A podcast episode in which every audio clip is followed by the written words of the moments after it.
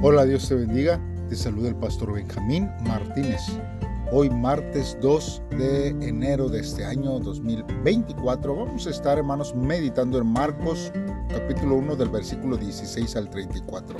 Como título este devocional lleva una nueva doctrina de autoridad. Te invito a que poses este audio y que le pidas a Dios en oración para que Él sea el que hable a tu vida a través de este devocional. Si ya lo has hecho así, entonces acompáñame a escuchar lo que la palabra de Dios dice. La palabra de Dios dice así. Cierto día, mientras Jesús caminaba por la orilla del mar de Galilea, vio a Simón y a su hermano Andrés que echaban la red al agua, porque vivían de la pesca. Jesús los llamó. Vengan, síganme, y yo les enseñaré cómo pescar personas.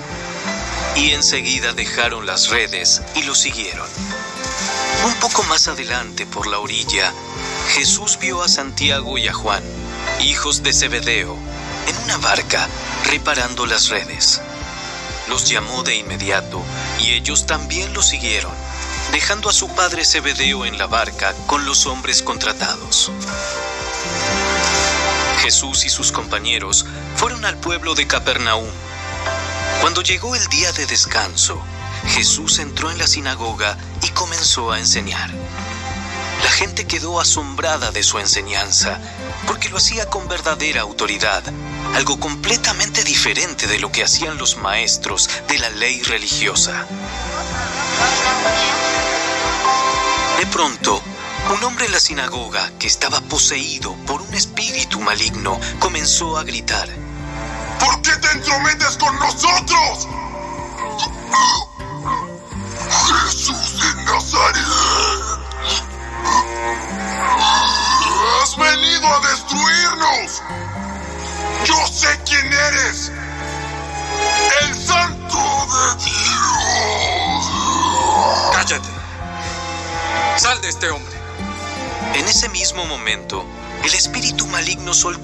Le causó convulsiones al hombre y luego salió de él. El asombro se apoderó de la gente y todos comenzaron a hablar de lo que había ocurrido. ¿Qué clase de enseñanza nueva es esta?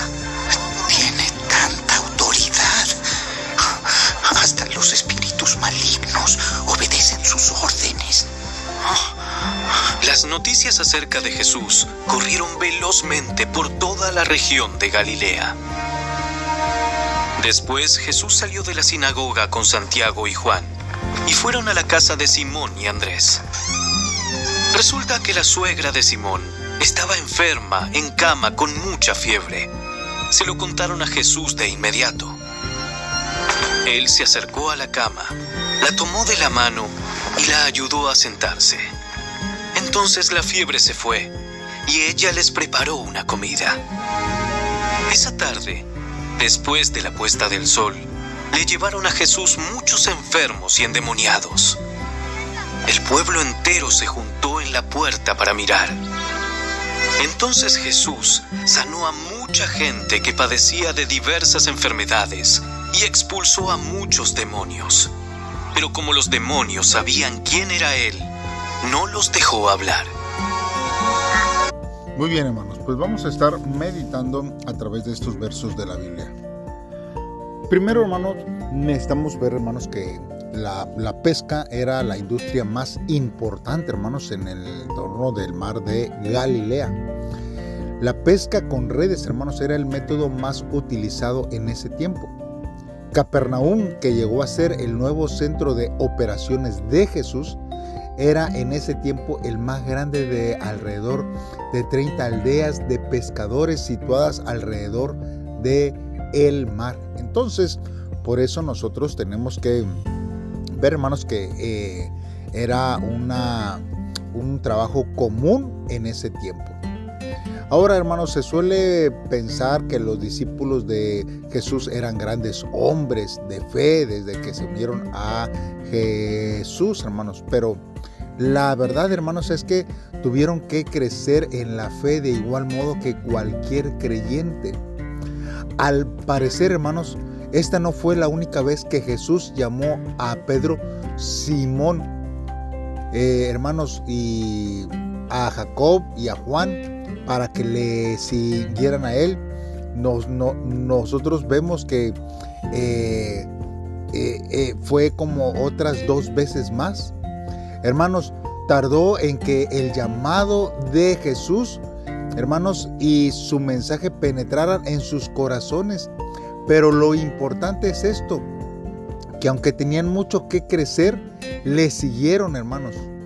Asimismo, tenemos, preguntas y, y muchas dudas, pero nunca debemos de dejar de crecer, hermanos, y de seguir a Jesús porque con nuestro Señor Jesucristo nosotros podemos crecer cada día más.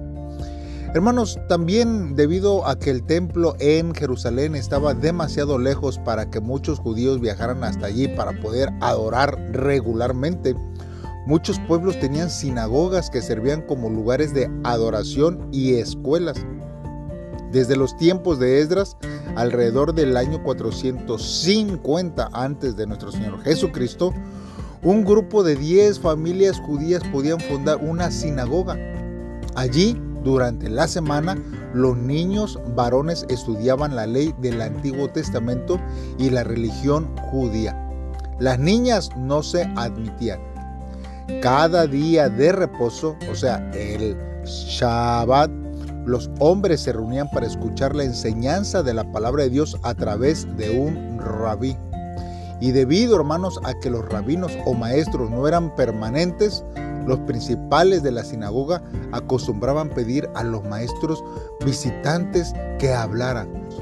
Por eso Jesús a menudo hablaba en las ciudades que él visitaba y era común que lo recibieran a él en esas sinagogas.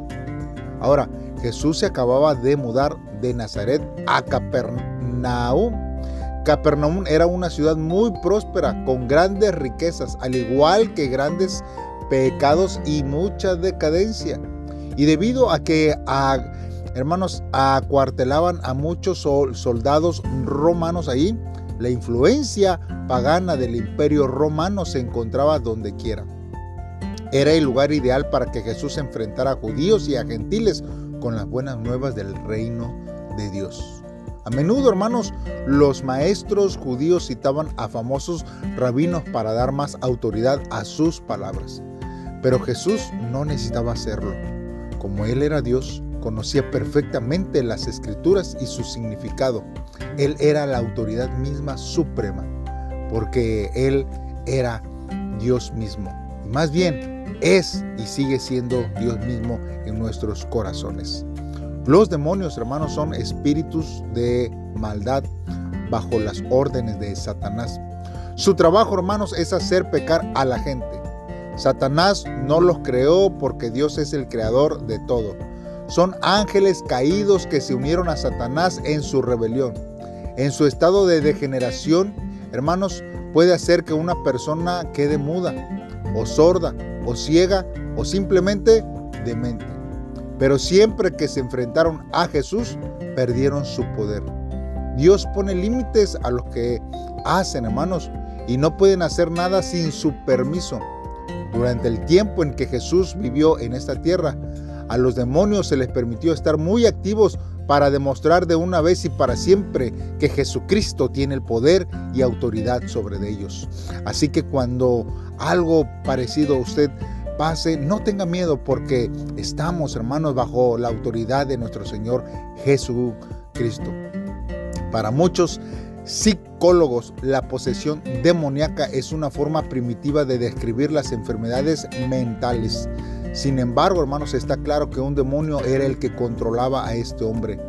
Marcos enfatiza, hermanos, las luchas contra el poder demoníaco para demostrar la superioridad de Jesús narra muchos relatos que muestran a Jesús echando fuera demonios. Jesús no tiene, hermanos, que realizar un alboroto ritual de exorcismo. Su palabra era suficiente para expulsar a los demonios que merodeaban en esos tiempos, esas tierras. Los demonios, hermanos, supieron enseguida que Jesús era el Hijo de Dios. Al incluir este hecho en su evangelio, Marcos estableció las credenciales de Jesús, mostrando que hasta el mundo de las tinieblas lo reconocía como el Mesías. Hermanos, nosotros vemos que cada escritor de los evangelios escribió desde la perspectiva un tanto diferente. Por eso los relatos tienen detalles diferentes en cada evangelio. En Mateo, Jesús tocó a la mujer. En Marcos la ayudó a incorporarse. En Lucas le habló a la fiebre que al instante la dejó. Pero no hay conflicto en los relatos. Cada escritor escogió enfatizar detalles diferentes del mismo caso con el propósito de resaltar ciertas características que Jesús, hermanos, realizó en este tiempo. La gente, hermanos, se acercó a Jesús al atardecer cuando el sol se estaba poniendo. Era el día de reposo que comenzaba con la puesta del sol del viernes y terminaba con la puesta del sol del día sábado. Por eso los líderes judíos decían que era en contra de la ley sanar en el día de reposo. La gente no quería quebrantar esta ley ni la que prohibía viajar en el día de reposo. Por eso esperaron hasta el atardecer. Después de la puesta del sol, las multitudes se sintieron en libertad de buscar a Jesús para que los sanara. ¿Por qué, hermanos, Jesús no quería que los demonios revelaran quién era? Pues mire, al mandar a los demonios que guardaran silencio, demostraba primero su autoridad y poder sobre ellos. Luego, Jesús quería que la gente creyera en Él por sus palabras y hechos, no por lo que Él pudiera decir a los demonios. Y Jesús también quería revelar su identidad como el Mesías según su propio programa y no conforme al de Satanás. Este quería que la gente siguiera a Jesús por su popularidad y no porque Él era el Hijo de Dios, el que podía liberarlos del pecado y del el poder de Satanás que gobernaba y que gobierna aún en estos tiempos. Hermanos, nosotros hay veces que podemos nosotros buscar a Dios por lo que Él hace, por lo que Él da y no por lo que Él es. Busquemos a Dios siempre por lo que Él es, porque Él, hermanos, nunca nos fallará en este tiempo. Por eso, hermanos, en este devocional debemos de meditar por lo menos en dos cosas, hermanos. Y preguntarnos, ¿a qué nosotros debemos de renunciar por amor a la predicación del Evangelio? Hermanos, hay cosas que nosotros tenemos que dejar. Quizás la pereza, quizás a lo mejor el tiempo laboral, eh, tiempos extras, hermanos, hay veces que nos aferramos, hermanos, a, ciertas acciones, pero la predicación la dejamos en un segundo término. Debemos, hermanos, nosotros poner prioridades en nuestras vidas. Y si nosotros amamos a Dios, nuestra prioridad debe de, ser de predicar el Evangelio y, poner en segundo lugar las otras opciones, hermano. También nosotros debemos de preguntarnos en este devocional en qué debemos obedecer humildemente. Imagínense, la autoridad de Dios hacía que los demonios se sujetaran y obedecieran la palabra de Dios. Cuanto más nosotros como sus hijos, hermanos, tenemos que apegarnos a la obediencia de la palabra de Dios. Necesitamos nosotros, hermanos, vivir una vida conforme al propósito. En este año nuevo que acabamos de iniciar, debemos, hermanos, de permitir que nosotros, hermanos, Dios obre en nuestra vida y obedecer la voluntad de Dios en nuestra vida. Por eso, hermanos, en esta hora vamos a pedir en oración a Dios que Él sea el que nos ayude. Padre, en esta hora estamos delante de ti, Dios. Reconocemos, Señor, que Quizás nuestra vida se encuentra dolida, cansada, agotada, pero que tú eres, Señor, un Dios sanador. En ti, Señor, hallamos nuestra fortaleza y fuerzas para poder continuar y seguir haciendo, Señor, lo que tú nos has llamado a hacer.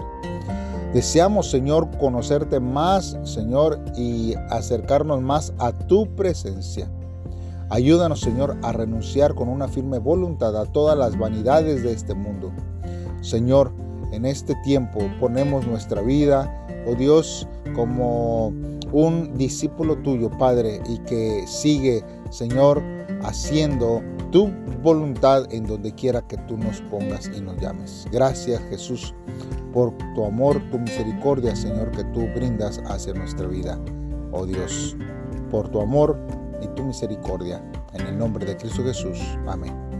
Dios te bendiga, hermano. Nos escuchamos mañana en un devocional más. Espero que puedas oír estos devocionales. Saludos y bendiciones.